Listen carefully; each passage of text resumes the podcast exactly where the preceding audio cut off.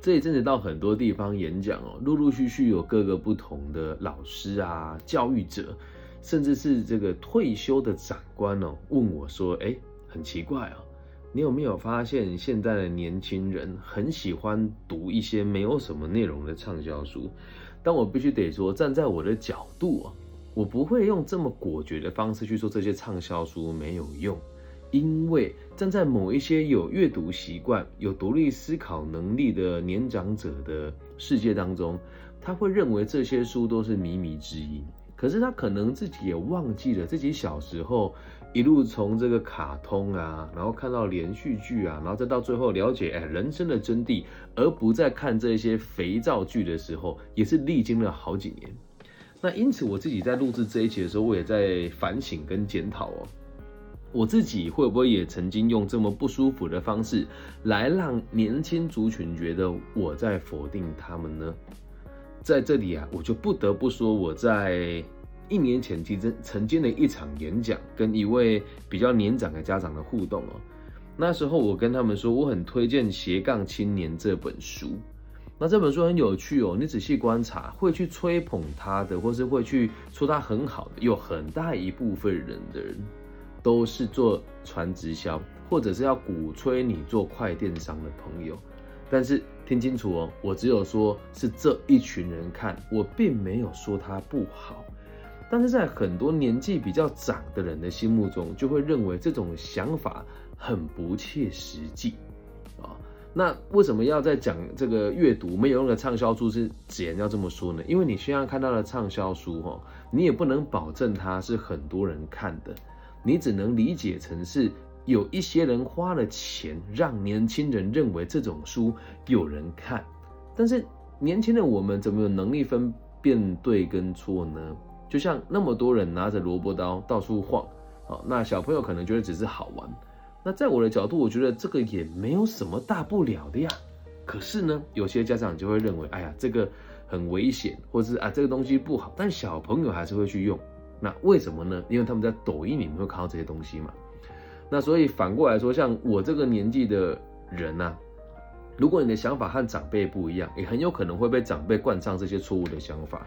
所以制作这一期的时候，我也希望大家可以去思考。我并不是说，哎，陪年长者来否定当代的畅销书籍有多糟糕，也不是要去跟这个年长者说我们当代人的思想你不理解，只是站在一个比较中立的角度来看待这件事情啊。所以，请你不要再认为说他读那些畅销书没有用，应该要这么理解他才对。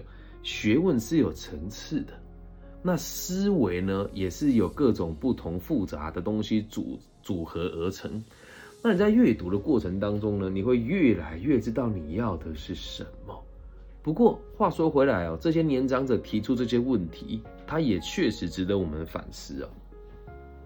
如果你不没有机会去接触更宽更广的东西，你就会相信世界就长这个样子。大家可能很难理解，在一百年前啊，或者两百年前，大家还宁愿相信地球是世界的中心。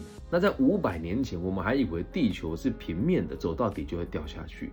而时至今日，有很多技术跟很多想法也都慢慢的被推翻，就连我们地核里面有没有这个地心，都是一个无法被证实的事情啊。所以有很多东西也都只是一个假设而已啊。那当然，像我们这样子喜欢读书、更愿意读书、更愿意思考的人，也会认为有很多书其实不错。那就像我自己最喜欢读的是个体心理学的这个系列丛书。那《被讨厌的勇气》这本书呢，也被很多年长者认为它就是靡靡之音的畅销书。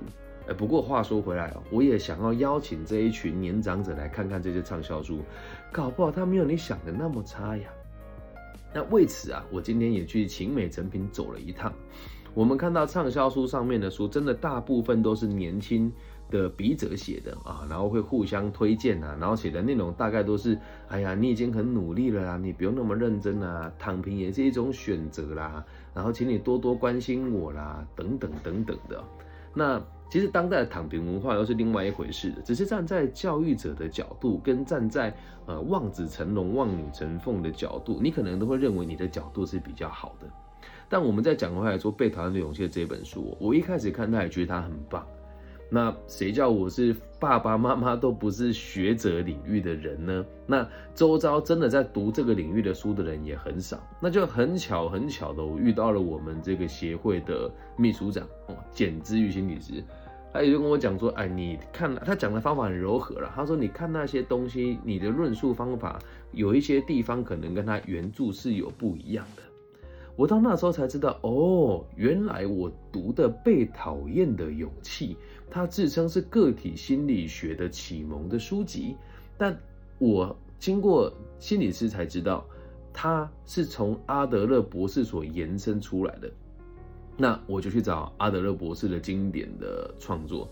那这是心理师跟我说，那你要看《自卑与超越》。那在台湾有的翻译把它翻成《你的生活意义由你决定》那如果我没有遇到这个心理师，我可能会认为这些东西就是最好的了。所以也希望大家，如果你也认为新的书越来越难看、越来越难读的话，或许你也可以把这些年轻人畅销的书籍拿出来看一看，搞不好你会有不同的想法，因为一定有它可以启蒙的地方。不过我今天到秦美绿园道的时候，发现一件很有趣的事哦，我就看到了一本书，叫什么《多巴胺国度》哦，然后就是写如何在这个纵欲的时代让你的身心平衡哦，这个蛮妙的。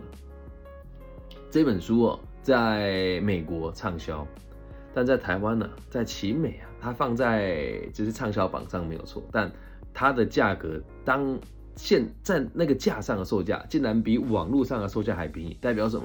可能奇美认为这种书没有什么人看，而这本书的内容真的很棒，但它绝对不是畅销书。为什么？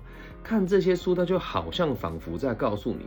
你所看到那一些，就是叫你不要努力啦，哦，叫你把这个呃不要内耗啦，这个远离欺负你的人这些言论，或者是拿借口来逃避人生的朋友们，你会觉得这些书都在打脸你自己啊。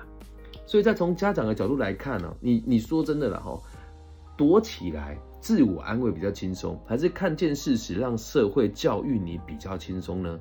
答案可想而知嘛，对吧？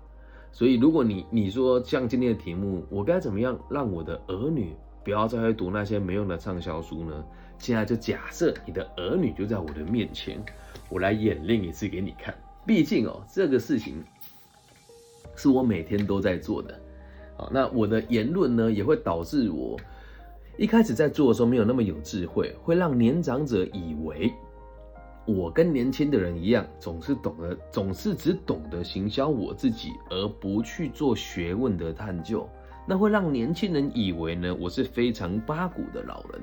那这件事情呢，你说真的要我讲，说我开始读经典名著，大概要从五年前说起，所以累积了这五年的智慧跟大家分享，我就重现了一次，就是用当人做双口相声的方式来进行啊。哦，在某一次演讲当中，有一个小女生去说。老师，我想要请问你有没有看过《情绪勒索》这一本书呢？好，这问题蛮有深度的，我就回答她：有啊，我有看过。那你看的是哪个版本呢？哎呦，老师，这个书还有版本吗？哎，还真的有。台湾有某一个作家用一样的翻译的名称出了一本书，而让大众混淆视听，误以为那一本书跟原本作者写的《情绪勒索》是同一本书。所以，我们展开这个讨论之后，才发现他读的情绪勒索是台湾的某个作者写的，而不是真的在美国畅销的那个作者所写的内容。嗯，那他就跟我讲说：“老师，我觉得看了之后对我人生很有帮助，想跟您分享。”然后我就会说：“那你想跟我分享的原因是什么？”他说：“我现在更有自信了，也不会让别人的期待限制我，等等等等，就是说了一些比较缺乏社会兴趣的话。”我说：“那很好啊。”我尊重你的看法，也尊重你的想法，但是我也有书想要推荐给你啊。他说：“哦，好啊，我乐意。”我说：“可是你很有可能读不下去哦。”他说：“对，有可能，因为有一些书它好生硬，我读不下去耶。”这时候我就告诉他哦：“那你对那一本书的作者了解多少？通常他们是回答不出来的。哦，就好像是什么什么什么经历吧。”我说：“那你有看过他本人吗？”没有。那在没有的状况之下，你就相信他所讲的话，那是不是太武断了呢？那接下来我就会告诉他哦，好，那如果那个人可以跟我一样用真实的名称，然后在你的生活圈是可以被打听得到的，那或许他的建议就可以听一听跟想一想。可是你要记得哦，如果今天你想要成为的人是那个样子，你大可以听他说。但是为什么我会要出现在你们面前，要去做教育啊？这个立场也是一样。假设你是爸爸妈妈，你也可以跟你儿女讲说，我的立场就是希望你也可以过得好一些。那当然你要读什么书，我绝对都是支持的。好，然后我就跟那个同学说，那不然这样好了，你去看你那去看我推荐的那一本书，我去看你推荐的那一本书，然后接下来我们再来讨论。他说，那你真的会跟我讨论吗？我说肯定会啊。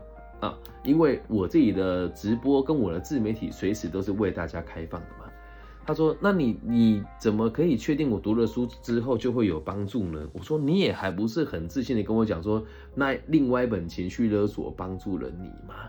所以今天你跟我推荐这本书，我也是乐意观看的。但我可以告诉你，我不可能模仿里面的人。”他说：“为什么？”我说：“第一个我不认识他。”在第二个，我过得很富足，也过得很开心，我根本没有必要去听别人告诉我那些道理是什么啊？他说：“那你不是也有阅读吗？你怎么不会？怎么会说你没有需要呢？”我听清楚了，我读的东西啊，都是挑选这些人的经典名著，比如说阿德勒的这个最经典的就是《自卑与超越》嘛，那弗洛伊德最经典的就是《梦的解析》嘛。哦，那像威廉·葛拉森最经典就是是你选择的忧郁嘛，是这些人他的一辈子可能也写了很多不是那么通畅的书，在他临终前或是他这辈子写出最好的书籍，就这么简单。嗯，所以我就告诉他，你继续看那一本书，然后我去看你的这一本书，然后记得啊，看了书之后行为不改变是一点意义都没有的。那我也不是提前把答案告诉你，我只是希望你知道。除了看书之外，有很多事情是比阅读还要更重要的。好，那就请你跟我一起做三件事：第一件事情阅读，第二件事情运动，第三件事情日行一善。那我就在你面前啊，三十五岁，拥有很富足的生活。我没有很有钱，但我对我周遭的每一个人都有能力照顾他，且周遭的人也乐于跟我合作。虽然偶尔我的行为让人家有非议，但我还是保持着非常客观且诚实正直的精神，在面对这个社会对我的质疑。所以，亲爱的爸爸妈妈们，跟亲爱的年长的学者们，跟你认为这个年代很软烂的每一位长者们，如果你们不以身作则，你怎么会？你怎么有办法让孩子知道他们现在所奉行的这一些东西是错误的呢？自己的努力可能只有三十分，你却期待你的儿女有八十分的努力，好像也说不大过去吧。再讲一句更讽刺的，台湾这个地方的房地产哦，十年房地产至少涨了二十倍有哦，差不多了啊。我乱讲十倍一定有啊。你再怎么笨，再怎么蠢，买一个不动产慢慢放，你也可以成为一方之霸。而现在的年轻们人们是看不到未来、看不到希望的。他们连温饱都有问题的，他们怎么做学问呢？所以，当你想要去 push 他们，或者让他们去读更好的东西的时候，你得让他知道你是发自内心的想协助他，并且以身作则，了解吗？那想当然尔啦，会提出这种看法的人其实也不多。因为也有很多年长者会拿着畅销书自拍，并且告诉大家说这些畅销书其实很好。但更有趣的是，他根本也没读过它。那当你更深入去了解，很多人推荐书都只是因为行销公司给了他代言费啊。我也曾经接过这种邀请啊，但我没有接受。那其他人不一样啊，他得过生活啊。那。退而求其次哦，如果你真的觉得我不想读那些书，那你就要告诉他，你做什么决定，我都是支持的。但我希望你可以把你看到的世界跟我分享，这样子就够了。毕竟年轻人终究是年轻人，没有经历过那些痛，他也不会成长的。所以，与其禁止他读，你不如就陪着他读，然后找他一起讨论出这些东西不合逻辑的地方。并且用你阅读过良好的书籍去带他一起阅读啊，就像我开读书会一样啊，这样了解吗？哎，也不是说贵古见今啦，是真的畅销书的现象也真的很值得我们讨论。那如果大家有兴趣的话，或是你本身也是教育者，你或许也可以去呃书局的现场看一看。那最近有一个大学老师也跟我讲了一件事，让我觉得蛮不胜唏嘘的。他跟我说。哎，根熙，其实我想法跟你一样，真的不是办办仓房、弄弄手作就可以解决问题啊。可是上面的长官要我这么做，我又不能，我又不能解决它。对啊，你说我们该怎么办？所以你要继续做教育。我们这么做，其实会让很多人对我们更有敌意。但自己认自己做自己认为正确的事情，然后并且也愿意让自己承担这些风险。同时又以身作则，让下一代人知道，我们其实有机会可以活成这个样子的，并不是书里面那些无病呻吟，或者是总是全世界的不对，或者是我很娇弱才是唯一的道路。这样能够明白吗？看书对他有影响，但是如果有能力的我们给他们物质上的照顾，看着他们成长，哪怕他们到最后选择的生活方式跟我们不一样，你也会因为付出而感觉到自己也尽力了，也不会那么自责啊。这样了解吗？所以这一期送给每一个在读畅销书的朋友。那如果你跟我是同行的话，你也觉得我想否定你的说法。我看了某一些台湾的畅销书，我觉得很不错。我们可以一起直播，告诉孩子们有些书真的很好。那诚挚的邀约大家一起来讨论了。那接下来我也会挑一些书来继续讲这个说书的系列。希望自己的努力可以对这个世界有一点小小的改变，不是为了赚钱，也不是为了让别人关注我们。而是希望自己的善良还可以继续持续下去，直到被黑化的那一天，或者是被世界教训的那一天吧。以上就是这一集全部的内容，希望大家喜欢。我要怎么样不让我的儿女再去读那些没有用的畅销书？送给每一个有这个想法的大家，我爱你们。希望我们节目的存在可以带给这个世界更多安定的可能性。大家晚安，拜拜。